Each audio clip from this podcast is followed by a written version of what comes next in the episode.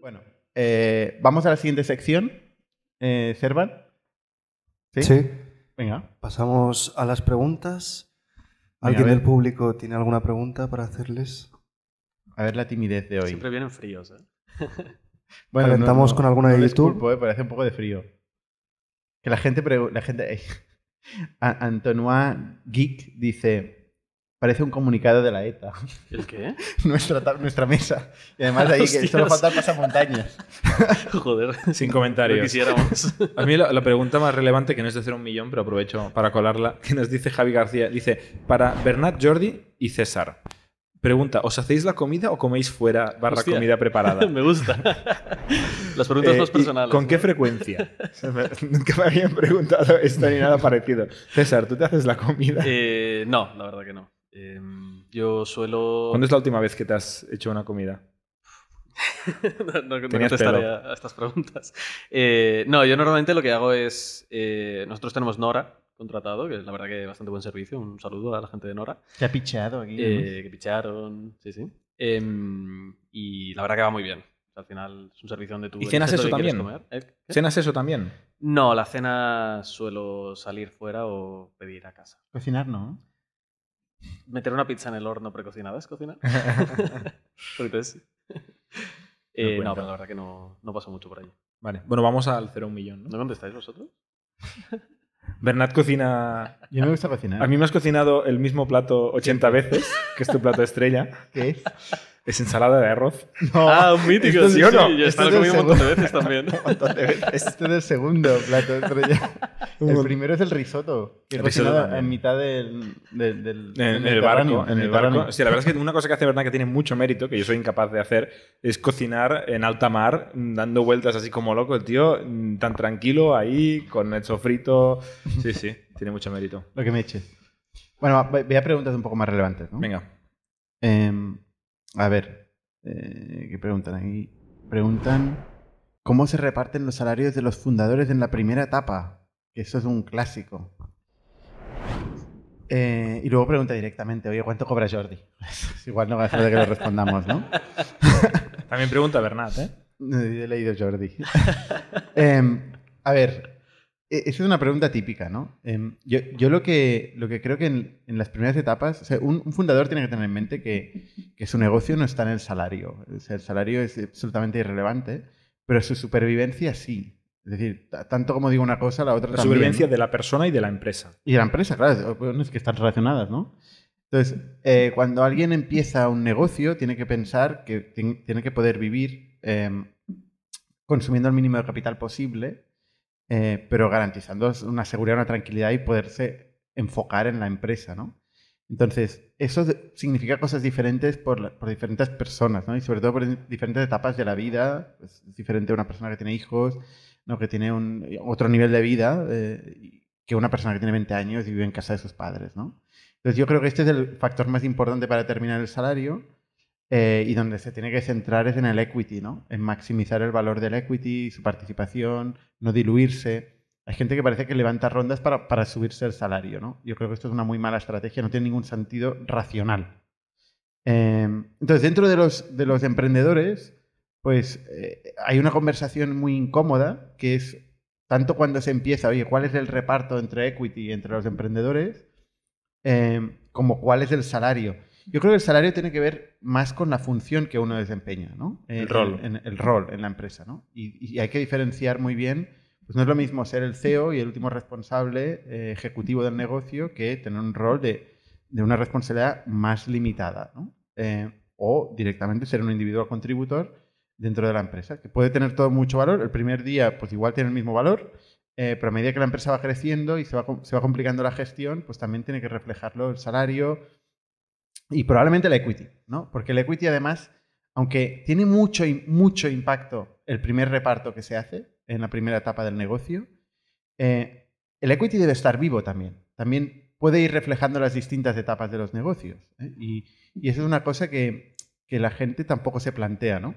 Pero igual si hay un, so- un socio que ya no participa en el, en el acción, o sea, en el día a día y la empresa todavía no es nada, pues esto tiene que reflejarse en el cap table y tiene que otra vez los founders tienen que tener la conversación dura de decir, oye, esto no tiene sentido, vamos a volver a replantear el, cap table. Luego, cuando la empresa es una realidad, eh, factura, crece, tiene un valor real, ya no es un valor solo de PowerPoint, sino es un valor real. Eh, entonces, el equity es más difícil cambiarlo, más caro, eh, pero el salario sí que es algo que puede tener más o menos impacto. ¿no? aún así, los founders realmente su upside es equity. O sea, no sé, si matizaríais algo. Sí, yo matizaría una cosa que has dicho, ¿no? De la conversación incómoda, que yo creo que hay, hay una autoexcusa a, a decir, no, es que todo igual para todo el mundo, como que es la mejor solución, que puede ser para algunos casos, pero no tiene por qué serla en todos. Yo creo que la realidad es que es una manera de evitar la conversación incómoda. Yo creo que hay que tener la conversación incómoda y quizá la conclusión es todos iguales, pero hay que tenerla y lo más importante es asegurarse que, que todos los fundadores estén cómodos y, se sientan, y sientan que es justa la distribución, porque si no, conflicto al canto. Y la razón número uno para morir una startup Perdón, la número uno es quedarse sin caja. La número dos es que los founders eh, no se entiendan ¿no? O, generen tensiones. Entonces, hay que generar un escenario en el que todos los fundadores sientan que es justo. Conocemos casos a veces donde un 50-50 o un 25-25, 25-25 eh, parece lo más justo, es fácil, todo igual, pero luego hay alguien que dice, coño, yo estoy tirando el carro aquí, yo he puesto el dinero de la herencia de mi abuela, yo eh, trabajo 90 horas a la semana y los otros están todavía manteniendo su otro trabajo, no es justo que todos tengamos lo mismo. Yo estoy arriesgando mucho más y estoy contribuyendo mucho más. Con lo cual hay que tener la conversación incómoda y hay que llegar a algo. Y yo estoy de acuerdo, ¿eh? que es suficiente para, para, vivir tranquilo. Yo creo que mm, el salario de tu startup al principio no te debería generar ahorros debería generar un margen de maniobra para no ir justo ahí que digo, coño, que no pago la factura del gas y me van a cortar el, suministro, ¿no? Pero no tienes que estar ahí invirtiendo eh, con lo que te sobra del salario del early stage. Es suficiente, redondeando para arriba para que no sea un problema y ya está. Y esto cambia con la edad y con la situación vital. Totalmente. Declarar a los inversores, eh, una, una cosa que yo me miro como inversor es cuál es el, skin in the game que tienen los founders, es decir, cómo se pagan a sí mismos. Es que para mí es una información muy importante. Eh, de hecho, probablemente en los boards sea la única conversación donde inversores y founders tengan claramente un interés contrapuesto. Eh, ¿Cuál es su retribución directa versus... Por todo lo demás, joder, eh, van a estar alineados, ¿no? Es el negocio. Y de hecho, son conversaciones, primero son conversaciones incómodas entre los founders cuando se empieza. Y luego cuando la empresa pasa a ser una realidad, pasa a ser una conversación incómoda, ya no con los founders, sino con los inversores que se van incorporando eh, y que se va replanteando ¿no? en los boards, oye, pues, oye, igual, eh, ahora que estoy facturando tanto, igual debería replantearme mi salario, ¿no? Y, y, en esta conversación va a volver a pasar que puede ser que haya intereses contrapuestos. En las primeras etapas, yo, bueno, creo que, ha quedado claro, ¿no? O sea, equity y, y lo mínimo necesario para vivir. Venga, vamos a, vamos a otras preguntas. La gente pregunta si hace frío en Indic. Hace frío en Indic. Y además, eh, lo que pasa es que la calefacción hace mucho ruido que entra en el micro y luego no se escucha bien. ¿vale? Entonces es un trade-off entre morirse Y no hace calor. ¿Eh? Hace mucho ruido y poco calor. No, eso es otro tema. la, calefacción. la eficiencia de la calefacción no es óptima tampoco, ¿vale? Entonces, estamos aquí, por eso voy con la Anorak, ¿vale? Pero todo bien. Luego, aquí en el coworking de Indic, luego arriba se está bien, hace calor. Hace ¿eh? mucho calor. En, en, Factorial, en la sexta planta, menos hace mucho calor. o sea que si alguien quiere venir al coworking, que no se preocupe. Que no se preocupe. Eso sí, somos lean, ¿vale? O sea, incluso hoy, a día de hoy, las, oficinas de Factorial eh, hemos levantado cientos y pico millones de euros, pero son lean. No gastamos dinero en, en, en overheads, ¿vale? Gastamos dinero en valor para el cliente. Eh, a ver, ¿qué más? Nos pregunta más gente. Eh... Miquel nos pregunta, ¿cómo puedes tener un margen del 83% si gastas un millón para conseguir un millón de facturación? Vale. Eh, estaba hablando yo antes de margen bruto, no margen de rentabilidad, margen bruto, hay varios márgenes. Y luego segunda, no de facturación, sino que yo estaba hablando de facturación anual recurrente añadida. ¿Vale? O sea, mi ejemplo era ir de 1 a 2. No es uno de facturación, son dos de facturación. Y luego margen bruto no pinta nada aquí sino es la caja que quemas menos, eh, o sea, dividido por el, crecimiento de, ARR. Y luego otra cosa, a, peor margen bruto, más caja quemas. Si tú tienes un negocio como el SaaS, la facturación se queda bastante en la empresa. Si tú tienes un negocio que fabrica mesas, pues yo fabrico, eh, facturo, eh, no sé, 200 euros por esta mesa, pero me cuesta 100 euros en materiales. Entonces me queda menos caja. En el software, como tiene un margen bruto muy alto, de lo que facturo se me queda bastante en la empresa. Y hay que tener en cuenta el, churn. El churn es muy importante tenerlo eh, presente, ¿no? Porque imagínate que si tienes un, churn del 1% mensual eh, y, eres capaz eh, de, conseguir con un millón de euros un millón de euros de ARR, estás teniendo un negocio a larguísimo plazo de más de un 80% de margen consolidado multianual, ¿no? entonces, oye, mm, hay que tener en cuenta, es que es más complejo al final, ¿no?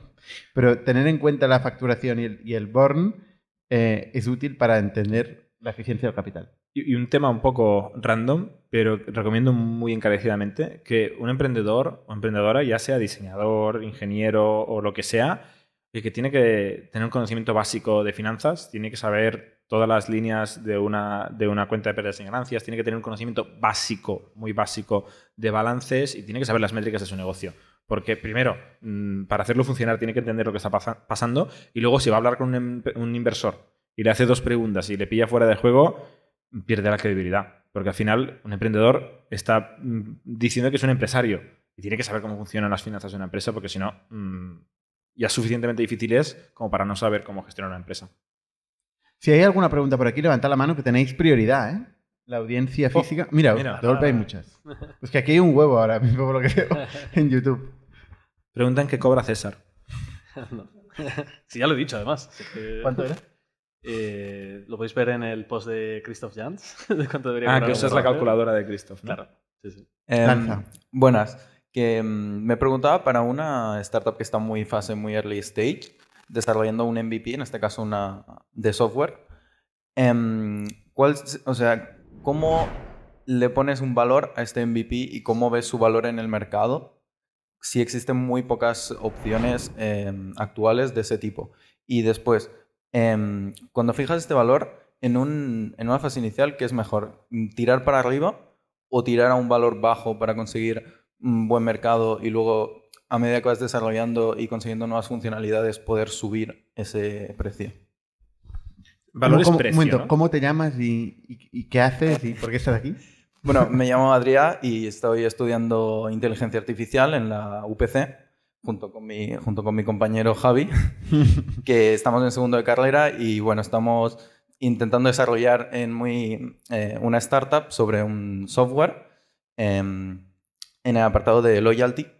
Un poco, por ejemplo, me pareció muy interesante la, la charla que tuvisteis con el fundador de Loyal Guru, y mm, bueno, estamos apostando por un modelo diseñando primero un software y queremos mm, tener, em, potenciar en un primer momento la alta del cliente, que es algo que no se da mucha importancia en ese proceso de alta, que sea eficiente, y luego hacer una buena gestión de los datos gracias al conocimiento que estamos adquiriendo por nuestra parte y gracias a esta, al tratamiento de datos que estamos consiguiendo gracias a la carrera de inteligencia artificial. Vale, vale. Eh, a ver, MVP, es un tema que hemos hablado algunas veces. ¿Se puede responder yo o si tenéis vosotros? Dale, dale. Vale. Eh, nosotros, yo te puedo contar lo que hemos hecho nosotros en Factorial, ¿vale? Que no significa que sea lo que hay que hacer. Siempre damos nuestra perspectiva desde nuestra experiencia, ¿vale? Eh, nosotros hemos sido de la escuela de empezar con un precio bajo validar el uso y, resolver el problema, que es, un punto importante, y luego sistemáticamente ir subiendo el precio. Eh, de una forma sistemática y medida. Eh, y de hecho, en los últimos cuatro años ha sido con ciclos anuales, ¿vale? O sea, hemos subido los precios cada año. De hecho, acabamos de subir el precio ahora. Entonces, con esto hemos ido viendo y validando y dando cierta flexibilidad, pero somos además un modelo Sales Touch, donde hay una conversación porque no sé cuál es tu modelo, pero si tu modelo es completamente self-serve, que no puedes conocer y hablar con tu cliente, es un poco más difícil y un poco más cuantitativo el ver eh, qué pricing tienes que tener, mientras que si es un modelo más eh, de ventas, eh, esta conversación se puede producir de forma natural.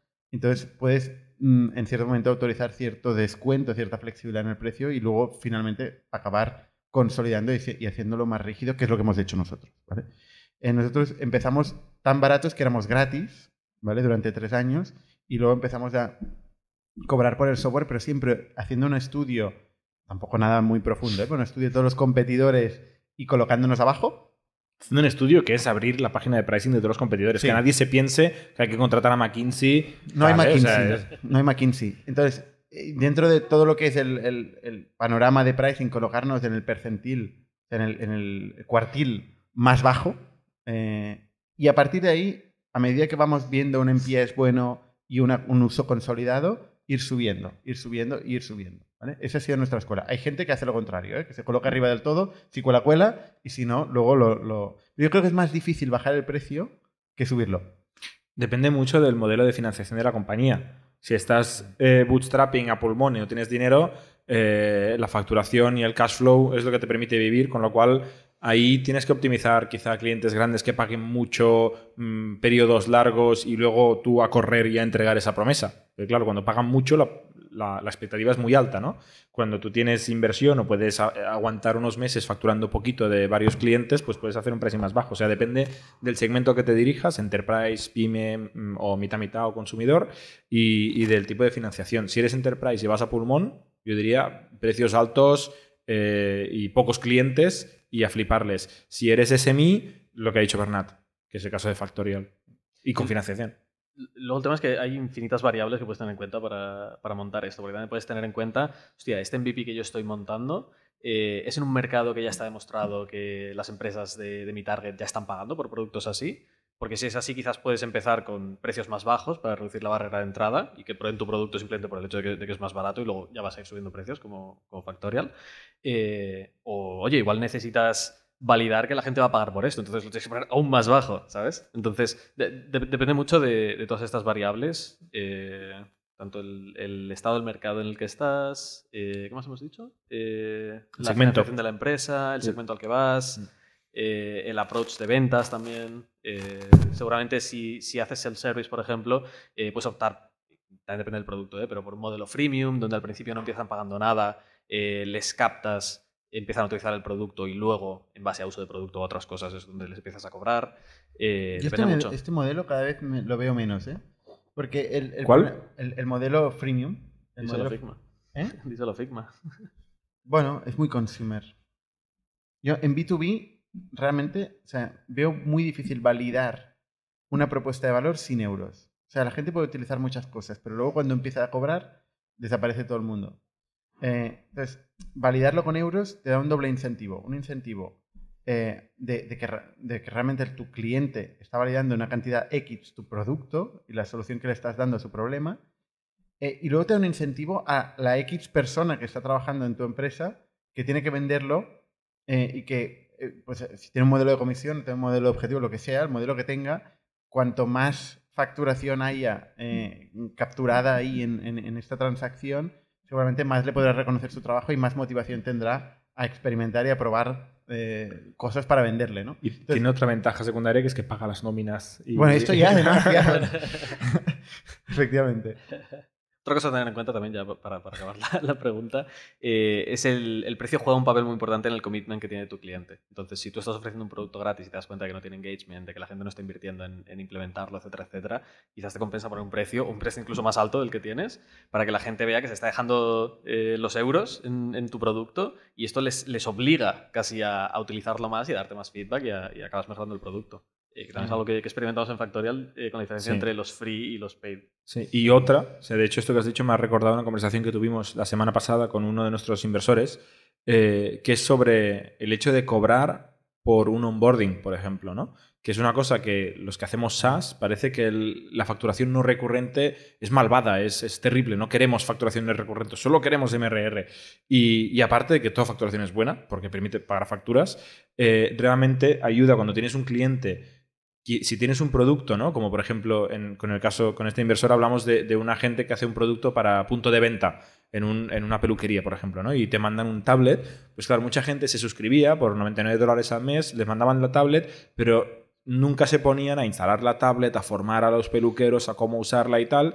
Y haciendo un onboarding que costaba, me lo invento, mil o dos mil dólares, de repente garantizaban el onboarding satisfactorio. ¿no? Entonces, ese compromiso de decir, oye, es que estos mil euros, si no hago el training esta semana, los pierdo. sí, nadie quiere tirar mil, dólares o los que sean a la basura, ¿no? Entonces, a veces cobrar te sirve para este compromiso, aunque no sea pricing de MRR recurrente de producto, sino que sea una factura de el training, la formación, la configuración, etc. De hecho, en Factorial también tenemos eh, setup fee eh, para algunos clientes, dependiendo del tamaño de lo que quieren que les ayudemos, eh, que es facturación que no es MRR, pero que tampoco sobra. Gracias. muchas gracias. Mira. Hola, buenas tardes. Soy María, encantada. Eh, bueno, tengo varias preguntas, pero primero quería decir que soy consultora de recursos humanos y de hecho he adquirido Factorial para uno de mis clientes finlandeses. Así que genial. Y bueno, primero la primera pregunta. Tú has comentado, Bernat, que estuvisteis tres años ofreciendo la plataforma de forma gratuita. Entonces, en este caso, entiendo que teníais financiación detrás. ¿Sí? Teníamos financiación y teníamos ideas de, cómo monetizar. ¿no? Y gastábamos muy poco. Otra cosa es que no monetizamos, pero teníamos ideas de monetizar alternativas a cobrar por el software, que fueron cambiando. Al principio era, queremos intermediar los beneficios eh, que las empresas daban a, sus empleados, y de hecho llegamos a estar incluso licenciados para ser brokers, brokers de seguros, pero era un negocio de mucho volumen y poco margen, y vimos que la trayectoria a la que nos llevaba no era suficientemente rápida o agresiva para, para montar un negocio grande alrededor de esto, y decidimos pivotar. Luego pasamos a, intermediar las nóminas y, bueno, eh, sí, la, elaboración de nóminas, el modelo más de professional services, que luego vimos que no seríamos nosotros los mejores en escalar un negocio eh, de, tanta operación humana, digamos, ¿no? Entonces finalmente dijimos, bueno, pues vamos a cobrar eso del SaaS, vamos a ver si esto funciona. Y efectivamente, cobrando por el software, también es verdad que tres años de desarrollo de producto, validado con clientes que lo utilizaban y tal, nos llevó a pasar a un modelo de pago que nos sorprendió muchísimo. La mayoría de gente, la gran mayoría de gente que utilizaba el producto, pagó. Y, teníamos financiación. O sea, en este, entiendo que, bueno, nosotros tenemos una idea en este caso y estamos trabajando en el MVP y de hecho formamos parte de una incubadora. Entonces, mi pregunta es, claro, ¿Qué o qué recomendáis en este caso? O sea, plantear la idea, trabajar el pitch y tal y buscar financiación o realmente sacar el MVP al mercado, validar la idea, ir a financiación. Es que hay muchos caminos, ¿no?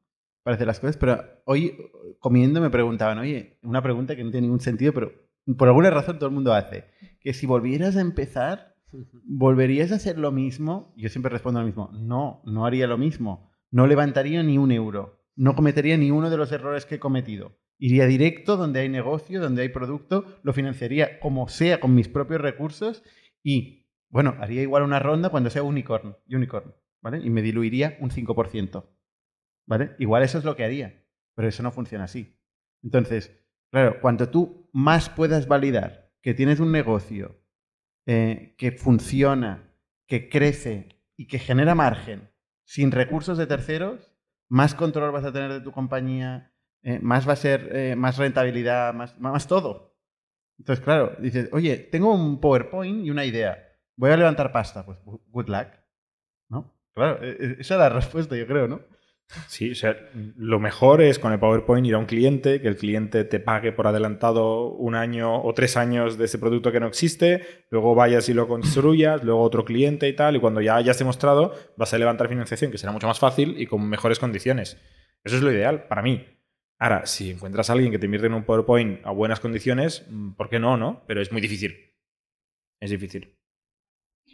Y lo último, a la hora de buscar datos para bueno, validar estas ideas en el mercado, en nuestro caso bueno, nos está costando bastante porque es como un sector más específico, no es, no es tanto en el sector business que las consultoras hagan eh, estudios. Entonces, en este caso, no sé si tenéis alguna recomendación. ¿Cuál es la idea en 30 segundos? Eh... No quiero contar. Vale, vale, no pasa nada. Era para, para poder ayudar un poco más. A validar la existencia de, a validar, sí, o sea, de demanda. Sí, en mi experiencia, no son datos en general lo que te valida una idea. Eh, es hablar con gente que tiene problemas. Y como más grande sea el problema, pues ese es el dato. Si la gente se excita mucho cuando hablas de ese problema, pues ahí merece la pena investigar un poco más.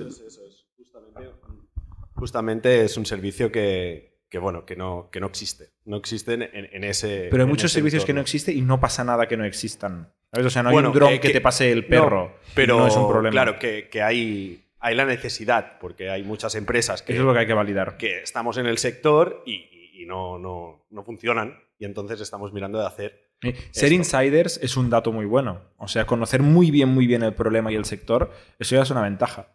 Ahora luego también hay que saber hacer la solución. Pero después hay como que cuantificar, porque al final ahora estamos en un momento que, hay que tenemos que definir el TAM, el SOM y lo otro, y es como Claro, no podemos extrapolar o no, sabemos si hay un millón de personas o dos o tres, porque realmente no, no tenemos la certeza de eso. Sí, sin saber el problema es difícil ayudaros, pero en general hay que entender, ¿no? Pues si, si ayudas a una cosa que ayuda a todos los hombres del planeta, pues la mitad de la población, ya lo tienes, ¿no? Si ayuda a todas las empresas de entre 10 y 1000 empleados, pues vas al registro de la Unión Europea y al de Estados Unidos y al de cuatro países grandes más y ya tienes un número aproximado. Si es mucho más nicho, ahí sí que tienes que buscar datos pero datos un poco a lo, a lo gordo, ¿eh? Tampoco hay... Hay que saber si hay decenas, miles, millones o miles de millones. Con eso ya, ya llegas a algún a una...